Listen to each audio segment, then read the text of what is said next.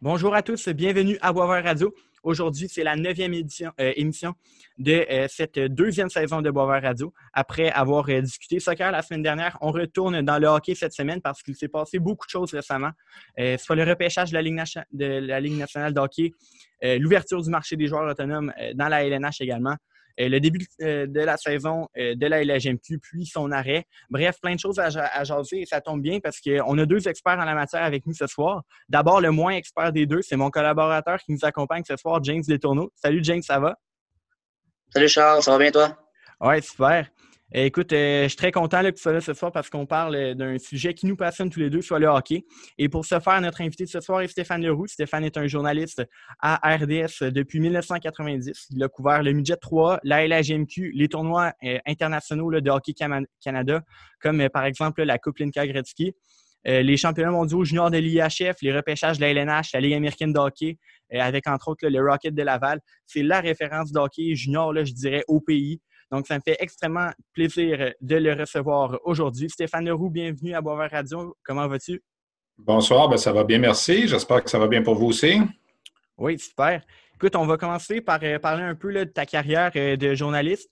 Euh, d'abord, dans tes débuts dans le métier, je sais que tu es allé à ATM au Cégep de Jonquière. Parle-moi un peu de tes études et de ton cheminement là, dans le métier de journaliste. Ben moi, écoute, depuis que j'ai l'âge de 7, 8, 9 ans que je rêve d'être journaliste sportif, c'est sûr qu'à ce moment-là, on n'envisageait pas la télévision nécessairement parce que RDS n'existait pas. Alors, euh, je me voyais plus travailler dans un journal. J'étais de, ce genre de, de petit garçon quand j'avais 8-9 ans que ma mère me laissait 25 sous sur le comptoir le, vendredi soir, puis le samedi matin, quand je me levais, je partais au dépanneur, j'allais acheter le journal et je commençais toujours par la section sportive. J'ai été camelot pour euh, la presse, le Journal de Montréal. Euh, une anecdote que j'aime raconter, euh, j'avais une cliente, une madame qui devait avoir 70 ans à l'époque. Je lui livrais la presse tous les matins, mais elle n'a jamais eu son cahier des sports. Parce que quand les journaux arrivaient chez moi, j'enlevais le cahier des sports d'une copie de la presse, je mettais un petit X dessus pour être sûr de ne pas me tromper. Puis Mme Stewart, qu'elle s'appelait, ben, elle a reçu la presse pendant euh, un an et demi, deux ans de, avec moi comme camelot. Elle n'a jamais eu le cahier des sports, elle m'en a jamais parlé. Alors, il faut croire que ça ne dérangeait pas trop. Puis moi, ben, je gardais mon cahier des sports. Alors, c'est pour te raconter un peu que ça, ça part de loin tout ça. Euh, j'ai été au secondaire, puis euh, à cette époque-là, quand j'étais au secondaire, on m'avait pas parlé de Jonquière. Moi, je disais que je voulais être journaliste sportif. Alors, les orienteurs me disaient, ben, va te chercher un, deck au cégep général, puis tu pourras aller à l'université en communication par après ou en lettres. Et euh, j'avais pas entendu parler du cégep de Jonquière. Alors, j'ai fait un cours euh, en administration au cégep Édouard-Montpetit. Et c'est pendant que j'étais à, faire ce premier deck-là à Édouard-Montpetit que là, on m'a parlé de Jonquière. J'ai dit, wow, ça, c'est pour moi. Alors, j'ai, euh, au lieu d'avoir un deck et un bac, ben, j'ai deux decks. J'ai euh, deck en administration, deck en communication. J'ai toujours pris mon cours en ATM comme si ça avait été mon cours universitaire. Puis dès que je suis arrivé là-bas, ben, je me suis intéressé au hockey. J'ai été engagé euh, dès la première année que je suis arrivé là-bas par euh, l'équipe Midget 3A qui était euh, qui s'appelait à l'époque les Cascades du Saguenay-Lac-Saint-Jean. Aujourd'hui, c'est les élites de Jonquière. Alors la première année, ben, je voyageais pas avec l'équipe. Je faisais les petites tâches connexes. J'étais l'annonceur maison. je prenais les statistiques pendant les matchs. Puis la deuxième, la troisième année, là, je voyageais avec l'équipe. J'avais pratiquement un job de d'assistant gérant. Là, je réservais les restaurants, les hôtels, tout en continuant à prendre des statistiques, à faire des petits reportages à la radio. Et c'est comme ça que ça a commencé. Quand mon cours a fini en 90, en fait, ce qu'il faut que je dise, c'est qu'à l'été 89, quand RDS a ouvert, on parlait de ça évidemment dans les journaux à Montréal. Euh, moi, j'avais été faire application parce que je me disais, hey, c'est ma chance, un réseau de sport, je vais être journaliste sportif. Puis mm. comme il me restait un an à faire à mon cours, ben, les, les, les patrons de l'époque trouvaient qu'il aurait pu m'engager. Mais il disait aussi, euh, tu sais quoi, tu as investi deux ans à Jonquière, pourquoi tu vas pas finir ton cours, tu sais? Puis, à cette époque-là, aujourd'hui, ça peut paraître bizarre, mais les gens étaient douteux de savoir si RDS, ça fonctionnerait. Tu sais, un canal de sport 24 heures par jour, à ce moment-là, c'était pas... Oui, ça marchait en anglais à TSN dans, dans un pays, mais dans une province comme le Québec, qui était quand même petit, alors, il y en a qui disaient RDS, ah, ça va fermer dans trois mois. Tu sais. Il y en a d'autres qui disaient non, c'est la voie de l'avenir. Tu sais. Il, y avait, comme deux pensées qui se, qui, se confrontaient. Alors, moi, le, l'entente que j'avais prise avec les patrons à l'époque, c'est parfait, je vais aller finir mon année. Je pense que c'est vrai, j'ai investi deux ans là-bas, puis mais promettez-moi que vous allez me prendre en stage. Et le 25 septembre, RDS a le 1er septembre 89. Le 25 septembre, à Jonquière, je recevais ma lettre comme quoi je serais le stagiaire de euh, avril 90 à RDS. Alors, j'ai été le premier, dans le fond, de Jonquière à faire son stage à RDS. Il y en a eu plusieurs autres par après qui, ont, qui travaillent dans le milieu, des David Arsenault, des Daniel Melançon, des, il y en a eu plusieurs. Mais moi, j'ai été le premier. Et je suis arrivé à RDS en stage le 28 mars 90. Et on, est, on a fêté le 30e anniversaire en, en confinement en mars dernier. Alors, je fais partie des chanceux qui, quand il avait 9 ans, disaient Moi, je veux faire ça dans la vie. Puis, c'est arrivé. Good. ça fait pas mal le saut pour ma prochaine question. Euh, c'était en fait que ça faisait 30 ans que vous étiez à RDS. Euh, vous êtes un habitué de faire de la télé, vous l'avez dit. Euh, qu'est-ce que cela signifie, ces 30 ans au réseau des sports pour vous? Ben, je fais partie des chanceux parce que dans le monde dans lequel on vit aujourd'hui, faire 30 ans au même endroit, c'est quelque chose d'assez rare. Il y a tellement de gens qui ont de la difficulté à, à pouvoir avoir une longévité, peu importe le, milieu dans lequel tu es. Alors, 30 ans au même endroit, pour moi, c'est extraordinaire. Puis, je suis chanceux. J'aimais ça à l'époque. J'aime encore ça aujourd'hui. J'ai développé un créneau euh, au début des années 90. En fait, je te dirais que de 90 à 94, j'ai fait un peu de tout. Tu sais, je lisais les bulletins Sport 30. Oui, je couvrais du hockey, mais j'ai couvert toutes sortes d'affaires. J'ai couvert des expos, j'ai couvert euh, euh, des matchs de tennis au stade Jarry à l'époque. Euh, dans les quatre, trois, quatre premières années, là, disons que j'ai fait pas mal le tour. Puis quand il y a eu un conflit de travail dans la Ligue nationale en 94-95, où là, il n'y avait pas de hockey de la Ligue nationale, là, les patrons se sont dit, il faut qu'on trouve la façon de remplir les bulletins de nouvelles. On n'a pas le choix. C'est là qu'on a décidé de m'affecter au hockey junior à temps plein. Alors, avant, j'avais fait le hockey junior et autre chose. À partir de 94-95, je te dirais que 98% des heures que j'ai fait à RDS ont été sur le hockey junior, Ligue américaine, midget, en tout cas hockey amateur. Là, un petit peu de Ligue nationale de temps en temps pour euh, des remplacements, mais grosso modo, c'était ça. Alors, 30 ans RDS, puis 25 ans, je te dirais presque à temps plein de hockey amateur. Euh, très impressionnant. Et euh, parlant de ça, pendant vos, années là, euh, en tant que journaliste pour le hockey amateur, vous avez été aux premières loges de plusieurs grands événements sportifs. Il y en a quelques-uns qui me reviennent en tête tout de suite. Par exemple, le but de Jordan Eberle avec 5 secondes. la, remontée en 2012 du Canada contre la Russie avec entre autres un Gallagher qui, avait, qui avait connu un excellent match en demi-finale ou même en 2020 là, euh, la, remontée de 3-1 à 4-3 pour le Canada. Euh, contre là euh, pour la médaille d'or à Ostrava avec le but d'Akil Thomas et ensuite la rondelle qui a touché la caméra dans la dernière minute. à votre avis, c'est quoi, quoi le, plus beau moment que vous avez couvert dans, dans votre carrière de journaliste? Ben moi, quand on me pose cette question-là, j'ai toujours trois moments. Puis j'ai de la misère à les mettre dans l'ordre. Là. Alors, je vais te donner les trois. Tu as parlé du but de Jordan Eberle en 2009. C'est sûr qu'on me parle souvent de ça. Le moment était grandiose et tout ça. Et c'était même pas la finale, c'était la demi-finale. Mhm. Mais ça faisait 48 que le Canada gagnait la médaille d'or. Et là, il était à 5 secondes de se faire éliminer. Finalement, Eberle a marqué.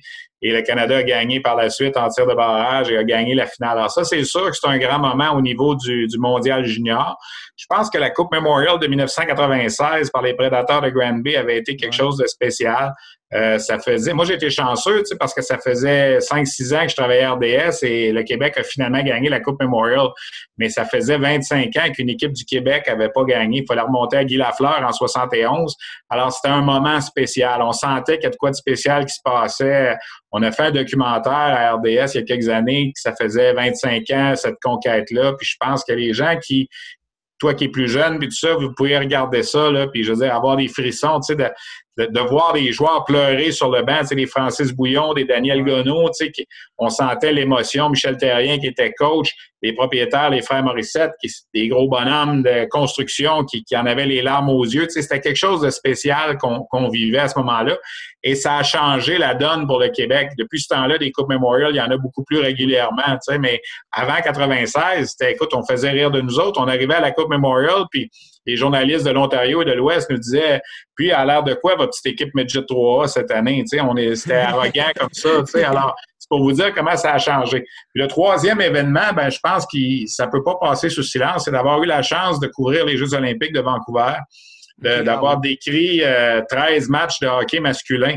J'ai pas décrit les matchs du Canada, c'était Pierre Houd et, Benoît Brunet qui faisaient ça à l'époque, mais d'avoir décrit 13 matchs aux Jeux olympiques, c'est quelque chose qui reste quand même spécial, surtout que ces Jeux olympiques-là étaient présentés au Canada et RDS était le diffuseur officiel. On n'a pas eu ça souvent dans l'histoire. On n'aura probablement jamais la chance de revivre ça.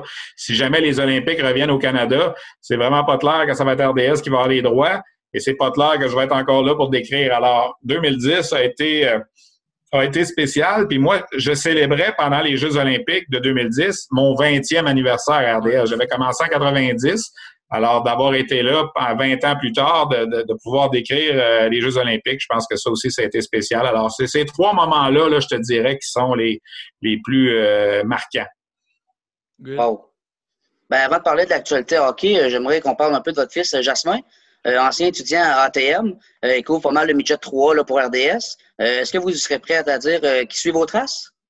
Ah ben c'est sûr. Écoute, euh, il, il, est tombé dedans quand il était petit, c'est clair. Euh, il, a, eu la chance de venir quelques fois avec moi à des championnats du monde de hockey junior. Euh, je me souviens, il était tout petit en 2006. Il avait quoi, 9 ans, 10 ans. Puis je l'avais emmené à Vancouver. Il est venu même à Halifax en 2003.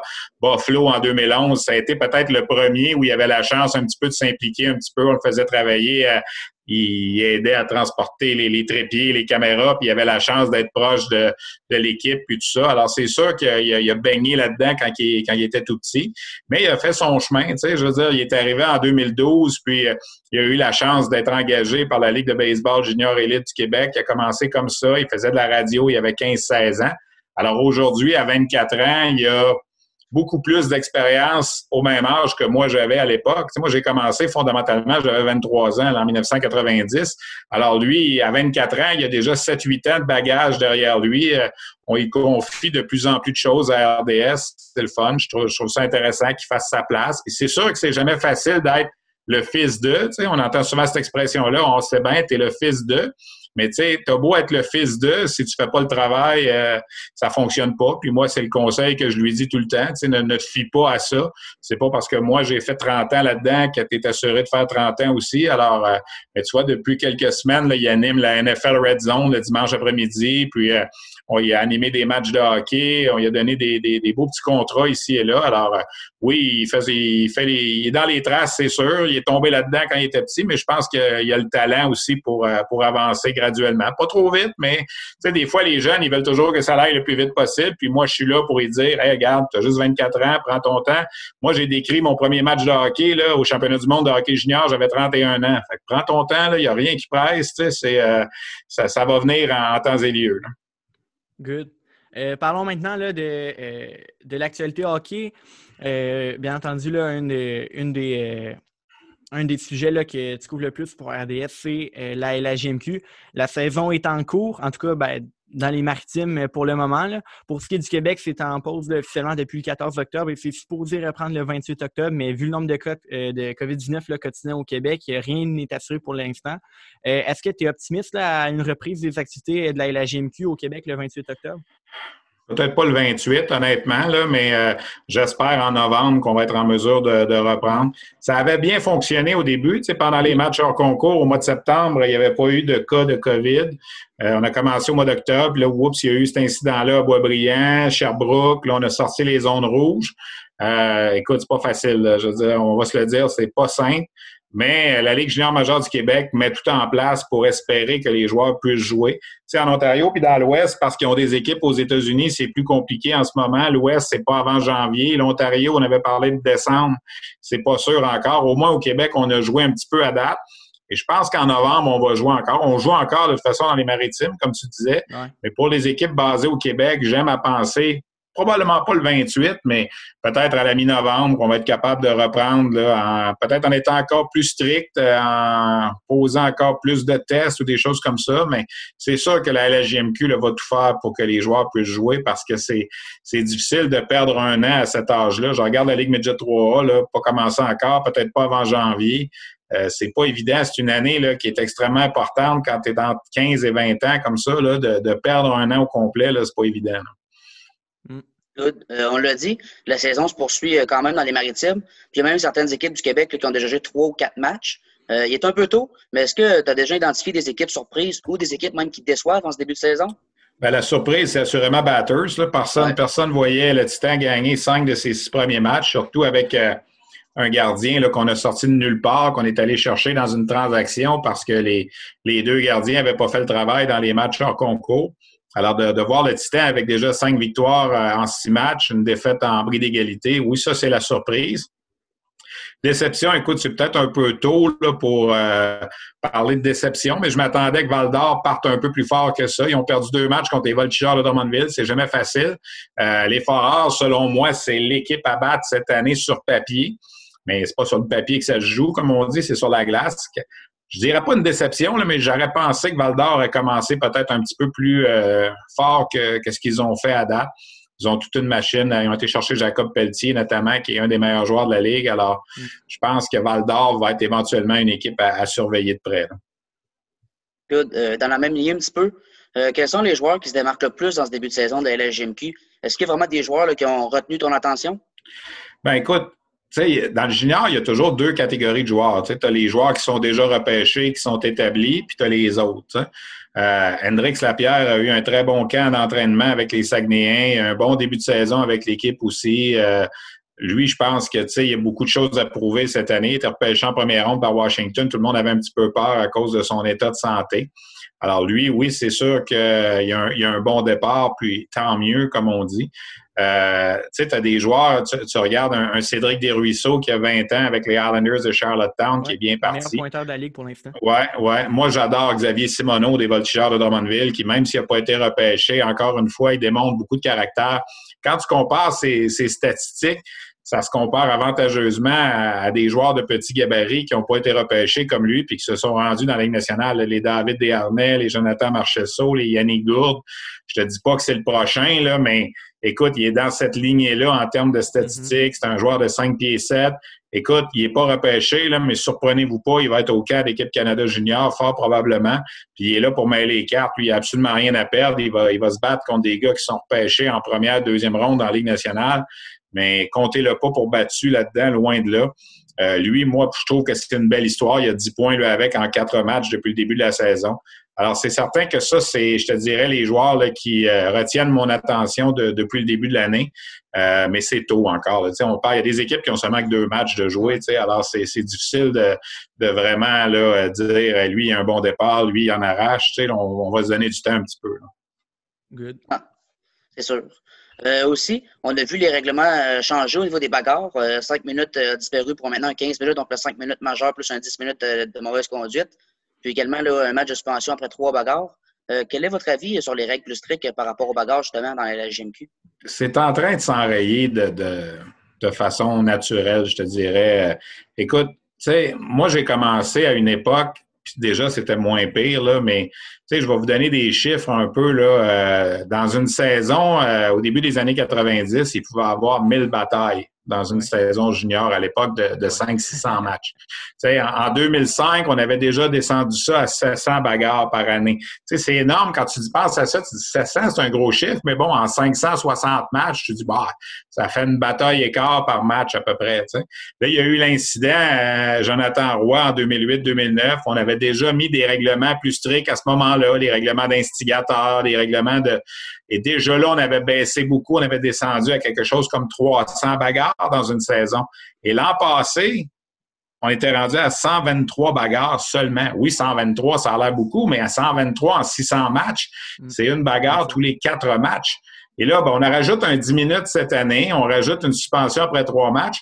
Écoute, après 36 matchs depuis le début de la saison, il y a seulement eu trois batailles. Alors, c'est une par 12 matchs. C'est sûr que peut-être la COVID en décourage quelques-uns, puis on se dit, ben, c'est pas le temps d'être expulsé du match quand tu joues seulement un match ou deux par semaine, tu sais, le calendrier étant ce qu'il est. Mais c'est quelque chose qui s'en va de façon naturelle. Je sais pas si le 10 minutes va vraiment en décourager plus. Euh, on dit toujours, tu sais, il y a des gens qui suivent ça de loin et qui disent, hey, pourquoi on les enlève pas au complet, les bagarres? Tu sais, pourquoi on... Mais t'enlèves ça comment au complet? Parce que tu aurais beau dire aux joueurs, Hey, tu vas être expulsé du match si tu te bats. Il va en avoir pareil, des bagarres. L'exemple que je donne tout le temps, c'est l'alcool au volant. C'est pas permis, l'alcool au volant, mais on en arrête à tous les jours des gens qui conduisent malheureusement en état d'ébriété. Alors, même si tu disais, hey, si tu te bats, tu as un match de suspension ou deux matchs de suspension, il va en avoir quand même. tu sais, je veux dire, au baseball, au baseball, tu n'as pas le droit de te battre. Il y en a des bagarres, tu sais, je veux dire, c'est. Alors, moi, je pense que le travail se fait depuis maintenant. On peut parler de des 12, 14 dernières années. Ce qui se passe cette année, c'est un pas de plus dans cette direction-là. Écoute, c'est rendu, moi je regarde des matchs, là, il, y a, huit matchs un vendredi soir, des fois il y a un combat en huit matchs, tu je veux dire, c'est pas quelque chose. Puis l'autre affaire aussi, c'est que c'est pas des combats planifiés comme on avait avant. Sais, le joueur qui s'en va à la mise au jeu, qui parle à l'autre, de l'autre côté, hey, on se pogne dessus, puis let's go, on y va, on est là pour faire un show. Il y a plus de joueurs dans les équipes juniors qui ne servent qu'à ça moi, quand j'ai commencé, au début des années 90, il y en avait deux puis trois par équipe. Puis, ils ne savaient pas jouer au hockey, là, mais ils sont là pour se battre. Ils, étaient là pour se battre. Alors, quand je, vois l'évolution que ça a fait, je me dis, c'est une question de temps, là, il n'y en aura pratiquement plus. Good. Euh, je te cite sur Twitter le 5 juin dernier au sujet des récalcitrants dans la LHMQ. Dites-vous que 95% des cas des, des récalcitrants, ce n'est pas le jeune qui décide, mais, qui décide, mais bien les parents ou l'agent. Vous ajoutez aussi qu'en parlant des agents, que certains nuisent au système. Euh, selon toi, quelle est la solution à l'éternel problème des joueurs indécis dans la LGMQ? On l'a réglé de plus en plus. On donne des choix compensatoires quand les gars viennent pas. Sais, on peut pas, tu peux pas forcer un joueur ou une famille à mettre un fusil sur la tempe à dire si tu y vas pas, on, va te tuer. Là. Je veux dire, ça n'a pas de bon sens. Là, tu sais. Alors, il y a des joueurs, il y a deux catégories de joueurs. Tu as des joueurs qui ont plus qu'une option, puis tu as des joueurs qui ont juste une option. Alors, c'est sûr que le joueur qui a juste une option, il se fait repêcher par Bécomo, Val d'Or ou Cap-Breton. Ben oui, monsieur, moi y aller, donne la main, puis je vais être là. T'en as d'autres que ils ont l'option d'aller junior majeur, mais ils ont l'option d'aller dans des collèges américains pour toutes sortes de raisons. C'est des familles bien nanties, c'est des bons étudiants, c'est des bons joueurs de hockey. Puis... Alors, n'importe qui, dans n'importe quel domaine, quand tu as plus qu'une option, c'est tout à fait intelligent d'explorer tes options. Tu sais, je veux dire, tu as, une job X là, qui t'est offerte, ça donne ça, tu as une job Y là, tu regardes tes options. Tu peux pas dire, tu sais, je vois des gens des fois qui écrivent, tu devrais forcer le joueur s'il vient dans Ligue junior majeure à aller, tu sais, à signer un papier et à dire, je vais me présenter peu importe où je suis repêché tout le monde va le signer, ce papier-là. Puis une fois que le repêchage va être fait, si l'équipe ne fait pas son affaire, va dire Ah ben j'ai changé d'idée. OK, puis là, tu as changé d'idée, tu ne peux pas l'empêcher de jouer au hockey s'il décide qu'il s'en va aux États-Unis. C'est sûr que c'est plate que Halifax, Moncton, Saint John, Québec sont capables plus facilement d'attirer des joueurs que Val d'Or, Bécomo, Cap-Breton. C'est triste. Je, comprends tout ça, puis c'est pas le fun pour les, les partisans de ces équipes-là. Mais mm-hmm. qu'est-ce que vous voulez qu'on fasse? Moi, j'ai envoyé mes enfants étudier à Jonquière. Mon fils et ma fille ont été étudiés à Jonquière. Pourquoi? Parce que c'est là que le cours se donnait. Si le cours s'était donné à Saint-Hyacinthe aussi, le même cours, peut-être que j'aurais aimé mieux qu'il y ait à Saint-Hyacinthe parce que ça aurait été moins loin. Tu sais, je veux dire, mais là, c'était Jonquière. C'est là qu'on est allé. Tu sais, mais la même chose se prête pour le joueur de hockey. Le petit gars, il est, on prend l'exemple de Nathan McKinnon. Il est originaire d'Halifax. Lui, là, jouer junior, il aime bien mieux jouer à Halifax qu'aller jouer à Bécomo. C'est bien évident. Puis là, Bécomo le repêche, puis il veut pas se présenter. Qu'est-ce que tu veux qu'on fasse? On n'est pas pour y casser deux jambes, là. Je veux dire, tu peux pas le forcer. Il n'y a pas un jeune. Puis c'est arrivé avec des gars du Québec aussi. Nicolas Roy était repêché par Cap-Breton. Il voulait pas y aller au Cap-Breton. Ses parents disaient, on veut qu'il reste au Québec, qu'il finisse son secondaire 5 au Québec. Moi, le père de Nicolas Roy m'avait appelé et m'avait dit, Monsieur Leroux, moi, si mon fils s'ennuie puis il m'appelle l'an prochain, si je veux aller le voir au Cap-Breton, il faut que je prenne trois avions, ça va me prendre 20 heures pour aller le voir. Je prenais un avion de Val d'Or à Montréal, de Montréal à Halifax, de Halifax à Sydney. Il dit, ça n'a pas de bon sens, là. ça va me coûter 2000 dollars pour aller passer trois jours avec mon fils parce qu'il s'ennuie. Alors que s'il est repêché par Gatineau, je vais prendre mon auto, ça va me prendre quatre heures pour m'être rendu, puis ça ne me coûtera pas 2000 dollars. Alors, tu peux pas aller contre ça. Mm-hmm. C'est bien plate, là, on devrait. Ça serait le fun là, si dans le meilleur des mondes, tout le monde est repêché, ils vont tous, tous ce qu'ils vont, sont repêchés, ça serait facile.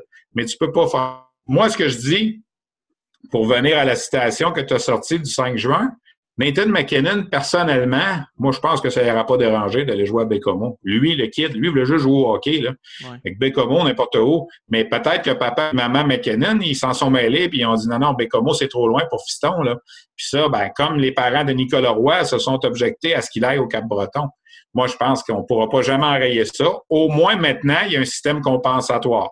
Le joueur, l'équipe prend un joueur, se présente pas, tu reçois un choix de repêchage équivalent. Fait que ça te donne la chance d'essayer. Tu sais, Victoriaville le fait l'an passé. Euh, Guillaume Richard s'est pas présenté. Ils ont repris un premier choix cette année, puis ils n'ont rien perdu dans l'échange. C'est ça, ils n'ont rien perdu dans l'échange. Alors, tu sais, moi, je pense que la Ligue est en train de le régler, mais il y aura toujours des endroits, puis ça, là, ça arrive au hockey junior, mais ça arrive partout dans le monde. Tu sais, c'est, un offre de job de, la Banque nationale qui t'offre 75 000 par année, puis c'est un offre de job du dépanneur du coin qui t'offre 30 000 par année. Tu vas aller où? Tu vas aller où ce qui est le plus gros, hein? Où ce que c'est plus attrayant? Mais c'est la même affaire pour les joueurs de hockey, tu sais. Good. Euh, parlons maintenant euh, du repêchage de la Ligue nationale de hockey qui, a eu lieu récemment. Euh, rapidement, qu'est-ce qui a retenu votre attention lors de cette première ronde?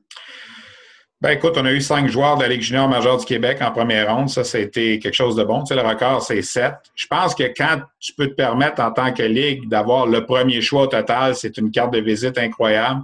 Tu sais, c'est pas arrivé si souvent. Là, ça faisait seulement la onzième fois en 52 ans là, que la Ligue junior majeure du Québec avait le premier choix au total si tu enlèves les Européens ou les gars des Maritimes, c'est seulement le septième Québécois à qui ça arrivait. Mhm. Alors, euh, de voir un Québécois être repêché, ça donne que c'est les Rangers de New York, le gros marché, une équipe originale. C'est le fun de voir ça. Puis, ça n'arrive pas chaque année. Ça faisait 17 ans là, que c'était pas arrivé. Marc-André Fleury, quand tu regardes ça, tu te dis Wow, c'est un gros wow pour la LHJMQ.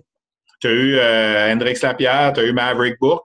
Ce que j'ai retenu aussi, c'est que les trois Québécois qui ont été repêchés en première ronde cette année ont été repêchés par des équipes qui ne repêchent pas souvent au Québec. Tu sais, les Rangers n'avaient pas pris un choix de première ronde au Québec depuis Lucien Deblois en 77. Tu regardes euh, Washington, ils ont pris euh, Hendrix Lapierre. Ça faisait dix ans qu'ils n'avaient pas repêché un seul joueur au Québec, tout ronde confondu. Dallas, quand ils ont pris Maverick Book, ça faisait sept ans que ce n'était pas arrivé. Alors, c'est trois équipes qui n'ont pas repêché souvent au Québec dans les dernières années, qui ont décidé de choisir au Québec. Évidemment, on a retenu que le Canadien est passé tout droit encore. Euh, philosophie d'organisation, simple hasard, c'est difficile de, figurer tout ça, mais bon, ça a fait beaucoup jaser dans les dernières semaines, dans la dernière semaine et demie. C'est l'avenir qui va dire si c'est correct ou pas ce qu'ils ont fait. Moi, j'ai de la misère à comprendre que année après année, ça se répète. Sais, une année donnée, le Canadien va te dire hey, cette année, ça a mal tombé. Le gars qu'on voulait prendre, il est sorti trois choix avant. On a essayé de s'avancer pour en pêcher un. On n'a pas été capable de s'entendre. C'est des choses qui arrivent. Mais quand ça fait sept ans que tu n'en repêches pas un seul dans les quatre premières rondes, j'ai trouvé ça un petit peu spécial. Toutes les autres équipes de la Ligue nationale ont réussi à en prendre au moins un dans les quatre premières rondes depuis sept ans, sauf le Canadien. Mais bon, il y a des jeunes qui disent on s'en fout d'où ils viennent en autant qu'ils soient bons. Je respecte ça. Les plus vieux comme moi, qui avons vu le Canadien gagner avec un paquet de Québécois dans l'équipe, on se dit que c'est important d'en avoir. C'est deux philosophies qui se frappent. T'es d'un bord ou t'es de l'autre, mais en tout cas, c'est moi, je, je, dis pas qu'ils auraient dû prendre la pierre à la place de Gaulet ou je c'est pas ça que je dis. J'ai juste constaté que depuis sept ans, c'est la seule équipe qui n'en a pas pris dans les quatre premières oui, et euh, vous avez fait là, un, article le 7 octobre dernier sur le site rds.ca qui porte comme titre justement 0 en 29 depuis 2014. Euh, faisant allusion justement au nombre de joueurs de la LGMQ repêchés dans les quatre premières rondes par les Canadiens. Euh, donc, votre avis là-dessus, si je comprends bien, c'est qu'il devrait en repêcher? Mon avis, c'est que à un certain moment, là, tu peux twister les affaires un petit peu pour. tu sais, c'est comme je te dis, un an, ça peut arriver, là, mais quand ça fait sept ans, là, tu, te poses vraiment une question, tu te dis, mais pourquoi c'est comme ça? Au fil des ans, on a parlé de Nicolas Roy tantôt, ils sont arrivés en fin de troisième ronde, ils ont pris Lucas Veidemo de la Suède, puis Nicolas Roy est encore disponible. Là, tu te dis, wow! même si ça ne marche pas avec Nicolas Roy, Canadien, ça ferait un bon joueur pour Laval. C'est un Québécois. Ton club école est quand même en sol québécois aussi. Ouais entre un Suédois là, caché en arrière d'un sapin de Noël en Suède, puis un Québécois qui joue dans ta cour chez vous, tu sais, des fois, c'est... Mais regarde, c'est eux qui le savent, là. Tu sais, moi, moi, je l'ai dit personnellement même, Tu prends un gars d'une école secondaire en quatrième ronde du Minnesota, moi, je ne l'ai jamais vu jouer. Là. Alors, je vais me fier à eux. Là. Ils ont vu plus souvent que moi. Là. Moi, je compare. Moi, je suis une chose. Puis, j'ai pas parlé en plus là-dedans, ce qui est important, puis ça a parti tout croche quand cet article-là a sorti. J'ai pas parlé de Québécois, j'ai parlé de gars de la LHJMQ. ça pouvait être un gars des Maritimes, ça pouvait être un Edgar Sokolov du Cap-Breton. Pourquoi tu repêches jamais dans la Ligue, même pas des, Européens, même pas des Américains qui jouent au Québec, même pas des, gars des Maritimes? Tu sais, ça devient bizarre à un certain moment. C'est comme si cette Ligue-là, pour, pour eux, elle n'existait pas. Alors, je veux pas, tu sais, comme je dis, je veux pas jouer au gérant d'estrade, je veux pas dire qu'il aurait dû prendre lui à la place de lui. Je veux juste dire que c'est quand même bizarre ce qui se passe. Oui, tout à fait. Euh, le, Canadien a repêché Kaden Goulet avec son choix de première ronde, 16e au total. Euh, décrivez-nous, dans le fond, le joueur qui est Kaden Goulet et aussi, est-ce que tu aurais fait le même choix que Marc Bergevin, euh, rendu au 16e choix? Ben écoute, c'est un défenseur défensif. C'est un défenseur qui. tu sais, tu as, besoin des gars comme ça, des gars qui vont probablement être sur une deuxième paire de défense. Tu sais, un, un, joueur qui a, écoute, je le connais pas autant que les joueurs de la LHGMQ. Je l'ai vu jouer au mondial des moins de 18 ans. Il était capitaine du Canada. Alors, ça donne déjà une bonne idée de son leadership. Euh, c'est un gars qui va frapper probablement à la porte d'équipe Canada Junior cette année. S'il n'est pas dans l'équipe, il va être pas loin. Euh, comment je dirais ça? Oui, je pense que ça aurait été le choix à faire. Moi, moi où j'ai été surpris, c'est que je pensais qu'on prendrait un attaquant. On avait tout pointé, mais ça fait deux ans de suite qu'on se fait feinter. L'année passée, on pensait que c'était pour être un défenseur. Ils sont arrivés avec Cole Caulfield.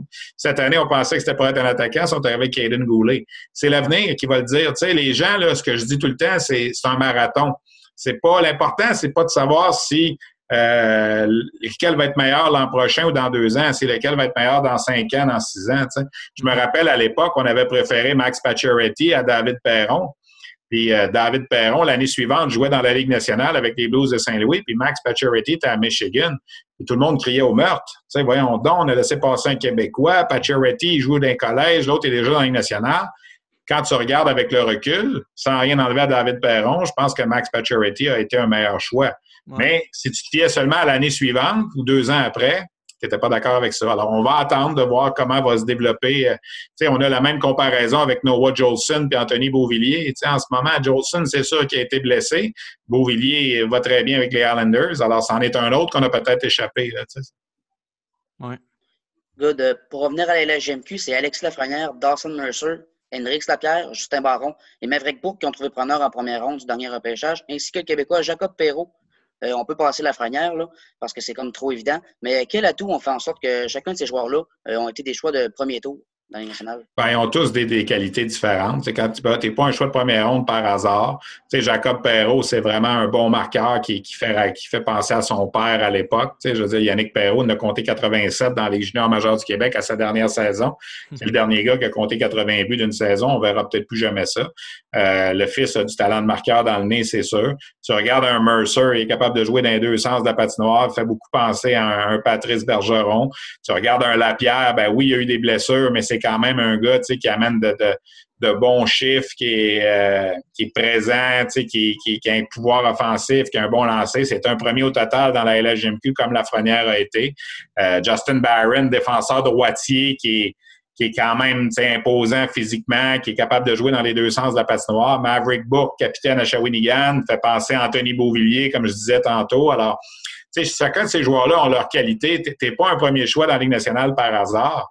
Lequel de ceux-là, tu sais, oublie la frenière, comme tu as dit, quand tu vas prendre les cinq autres, lesquels auront la plus belle carrière, c'est peut-être même pas euh, celui qui est Mercer, c'est peut-être même pas Bourg, c'est peut-être celui qui a été pris en troisième ronde qui va être le meilleur dans quelques années. Tu sais, Christopher Le n'avait pas été choisi en première ronde à l'époque, puis il est devenu tout un défenseur. Euh, Marc-Olivier Vlasic à San Jose, troisième ronde. Alors, tu sais, il faut faire attention. Là. Bruno Gervais dit tout le temps, mon analyste au Rocket, le repêchage, c'est la journée la plus surévaluée du hockey. Tu sais, c'est que tout le monde se fie au rang que tu es choisi. Mais dans plusieurs années, le rang, on s'en fout. Là. Maxime Talbot, huitième ronde, il a compté deux buts dans un septième match de finale de la Coupe Stanley. Alors, je pense pas que cette journée-là, quand Pittsburgh le repêchait en huitième ronde, s'attendait qu'il donne une Coupe Stanley aux Pingouins euh, quelques années plus tard. Alors, il faut faire attention avec le, rang aussi. Good. Euh, en terminant là, rapidement, parce que je vois qu'on n'a plus beaucoup de temps à la réunion, là, une question encore sur notre cher Canadien. Euh, mais on va parler plus de l'équipe première, là, dans le fond, depuis l'élimination de l'équipe face aux Flyers. Joel Edmondson, Jay Collin, Josh Anderson et Tyler Toffoli se sont ajoutés à l'équipe. Euh, si tu à donner une note à l'été de Marc Bergevin, là, une lettre là, A, B, C, D ou E, ça serait quoi et pourquoi? A. Écoute, il y a A, il a fait tout un. Ah oui, regarde, tu sais, tu avais identifié. Moi, moi j'ai envoyé un tweet le soir que le Canadien a été éliminé, puis je disais il faut trouver deux attaquants pour jouer, il faut trouver un autre défenseur, il faut trouver un gardien de but faut mettre Max Domi dehors. Il a fait tout ça. Écoute, le, seul que j'avais mis dehors aussi, que finalement il a signé, c'est Victor Mété, parce que je pense qu'il n'y a plus vraiment de place pour lui, mais tu sais, d'aller chercher tout ce qu'il est allé chercher, euh, l'équipe a complètement changé de visage. C'est grossi en partant. Là, tu je veux dire, Foley, Anderson, Edmondson, c'est des gros bonhommes enfin un adjoint de qualité pour Carey Price. Euh, non, écoute, tu peux pas rien. Il ne faut pas oublier la prolongation de contrat à Gallagher, la prolongation de contrat à Petrie. C'est deux grosses signatures aussi, cela, en plus des acquisitions. Ça stabilise l'équipe pour plusieurs années. moi, je pense qu'il a fait tout une job. Euh, c'est la prochaine saison qu'on a hâte de voir si tout ça va réussir à se mettre en place. Parfait. Bon, euh, quelque chose à ajouter, James? Non, ça fait le tour. Merci à toi, Charles, et merci à Stéphane aussi. Ben, ça me fait plaisir, les boys. Longue vie à votre, euh, votre balado-diffusion, puis euh, au plaisir de, vous croiser dans un aréna. Excellent. Très, belle saison junior, là, si on a une. Merci. Euh, ce que je vous souhaite. Merci. merci, à, merci, à, toi aussi, James, d'avoir été présent. L'école Pointe-Lévis est chanceuse d'avoir un président comme toi. merci à vous aussi, chers auditeurs, d'avoir été à l'écoute. Je vous dis à la semaine prochaine pour une prochaine émission à Boisvert Radio.